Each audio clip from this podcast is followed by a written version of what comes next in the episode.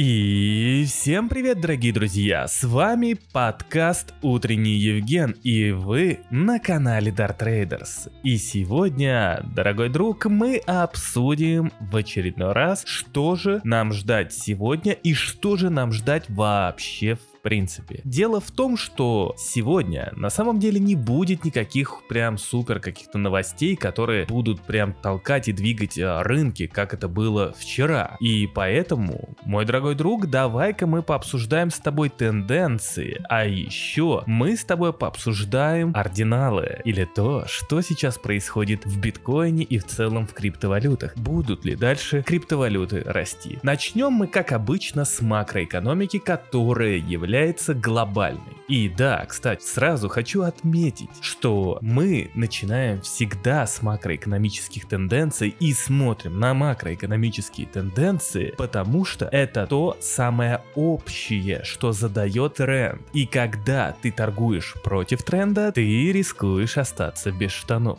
Поэтому я никогда не торгую против тенденций, особенно макроэкономических. Не зря представители Wells Fargo, Morgan Stanley и других крупных банков, их аналитики говорят о том, что если вы играете против ФРС, вы обязательно проиграете. И вот в данный момент ставить э, на то, что рынки пойдут вверх и стоять полноценно в лонг, это играть против Федеральной резервной системы, потому что инфляция растет, ставки растут и ставки будут оставаться довольно-таки долгое время. И поэтому, мой друг, я не играю против макроэкономических тенденций и не играю против Федеральной резервной системы США и других центральных банков. Для меня важно увидеть тенденцию, а дальше уже заниматься специфическими новостями, то есть лезть во внутренности отрасли. Например, если бы сейчас мы с вами имели бы тенденцию к снижению процентных ставок, или по крайней мере мы бы имели довольно-таки низкие процентные ставки хотя бы в тех же Соединенных Штатах Америки, то, что сейчас происходит в биткоине и в целом в криптовалютах, тот хайп, который сейчас происходит,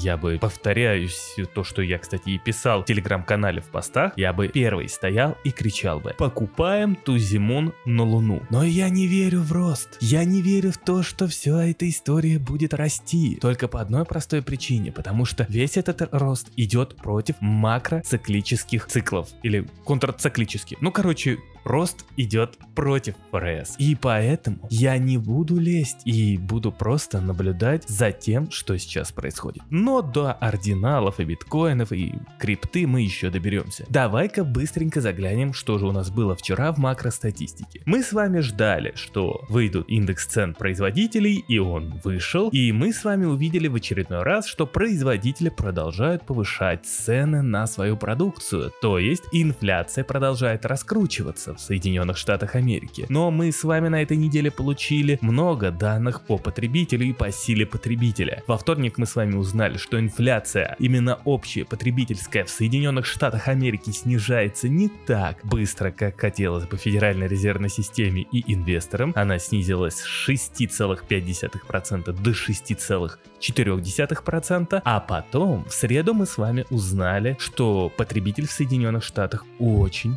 силен, то есть рост розничных продаж рос аж на 3%. А это значит, что потребитель покупает несмотря на высокие цены, а производители продолжают раскручивать инфляцию. И все это происходит на фоне фантастически сильного рынка труда. Уровень безработицы в Соединенных Штатах Америки на самом низком уровне за более чем 60 лет. И это означает, что потребитель силен и в целом потребитель необходим экономике как рабочая сила, и компании готовы за него бороться. Но, по крайней мере, пока мы видим в январских данных такую статистику. Хотя мы начинаем с вами видеть и другую статистику, что именно конкретно компании высказываются о том, что они начинают где-то подсокращать персонал и так далее и тому подобное, что очень-очень позитивно. Следим обязательно за такими новостями. Дорогие друзья, вчера также сразу же вышли и данные по первичным пособиям по безработице, то есть сколько количество заявок было принято по безработице безработицы. Рынки ожидали, что все-таки, ну, как бы хотя бы количество пособий увеличится выше 200. И это было бы позитивом для рынков, так как это говорило бы о том, что да, те увольнения в компаниях, которые происходили и происходят, о которых я вот только что вам говорил, они действительно есть и они отражаются на рынке труда, так как эти люди не могут найти себе работу. Но они с легкостью себе находят работу, так как количество заявок в итоге было ниже 200 тысяч, аж 194. И это опять говорит нам о том, что рынок труда в Соединенных Штатах Америки очень сильный. Мы с вами ждем данных по открытым вакансиям, что там происходит, и если там будет все то же самое в плане количества открытых вакансий будет на одного безработного две штуки, э, то есть два против одного, то это будет огромным негативом. В общем, наблюдаем за этой тенденцией, потому что все пока складывается именно к тому, что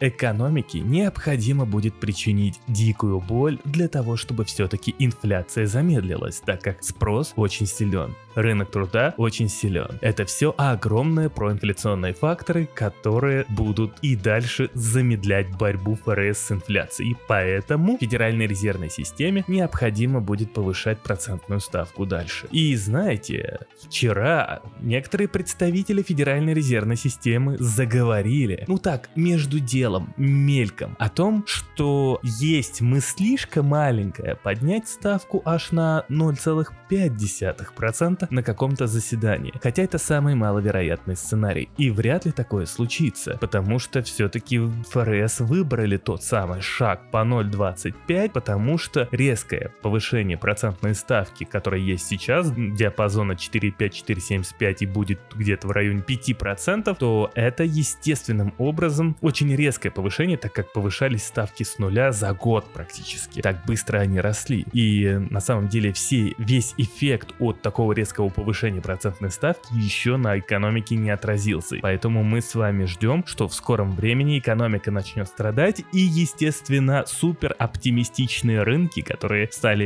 резко оптимистичными в январе, тоже начнут страдать. И, кстати, дорогие друзья, я, в принципе, вижу, от чего тоже рынки и в данный момент могут тоже получать вот такую вот порцию позитива, так как, в принципе, финансовые условия в Соединенных Штатах остаются мягкими. И это как раз таки говорит о том, что все-таки ликвидность на рынках есть. Более того, в Китае начинают подливать тоже ликвидность для того, чтобы заводить постепенно экономику. И это тоже позитивно отражается на рынках. Но все же мы с вами должны понимать, что этого будет недостаточно, потому что цель Федеральной резервной системы как раз таки снизить ту самую ликвидность на рынках и снизить тем самым инфляцию. Ну а что же происходит у нас в криптовалютах? Почему растет крипта? Ну ты наверняка читал мой телеграм-канал, где ты уже точно знаешь, то, что в крипте появился хайп, где простыми словами теперь в сети биткоин можно создавать NFT. И это естественно отразилось на биткоине довольно-таки позитивно, потому что в целом возросли комиссии в сети и естественно стоимость сети тоже таким образом подорожала. Ну и плюс еще создание NFT приносит свои дивиденды в виде роста стоимости цены биткоина. И вот мы с вами видим на тех мягких условиях финансовых, которые в данный момент есть в Соединенных Штатах Америки, плюс еще разговоры центробанков о том, что в принципе инфляцию можно будет снизить, это во всем мире, не вводя экономику мировую в дикую рецессию, бла-бла-бла, ну теперь оказывается, что на самом деле не так все просто это снизить, и естественно это дало свой толчок э, биткоину, который вот так вот сильно отреагировал. И тут ты меня спросишь, Евген, ты что делаешь? А я вам уже отвечал. Отвечал в своих публикациях. Я жду того, что биткоин полетит вниз в момент, когда начнется те самые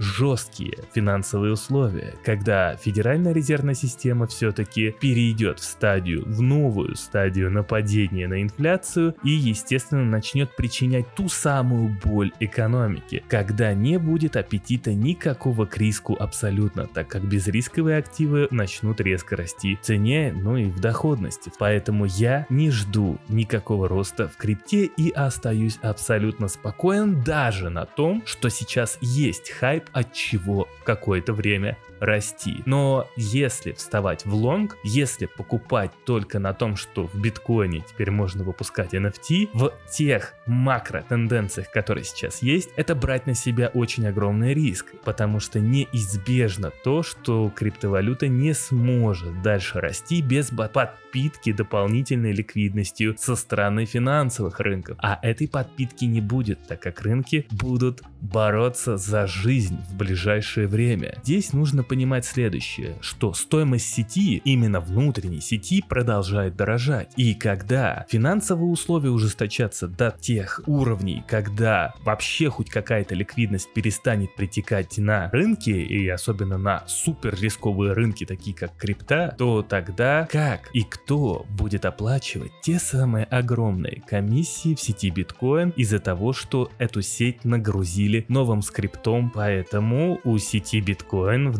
данный момент большие проблемы. Хотя краткосрочно нам есть еще какое-то пространство, куда расти. Но это очень опасно. Прям очень опасно. И здесь прям совсем на тоненького играют лангисты, играют быки, когда ставят, повторюсь, против ФРС. А я не ставлю. Я продолжаю ждать падения на рынках, потому что, к сожалению, в данных макроэкономических ситуаций оно неизбежно. А с вами был Евген. Спасибо, что слушаете. Не забывайте донатить, подписывайтесь и до новых встреч.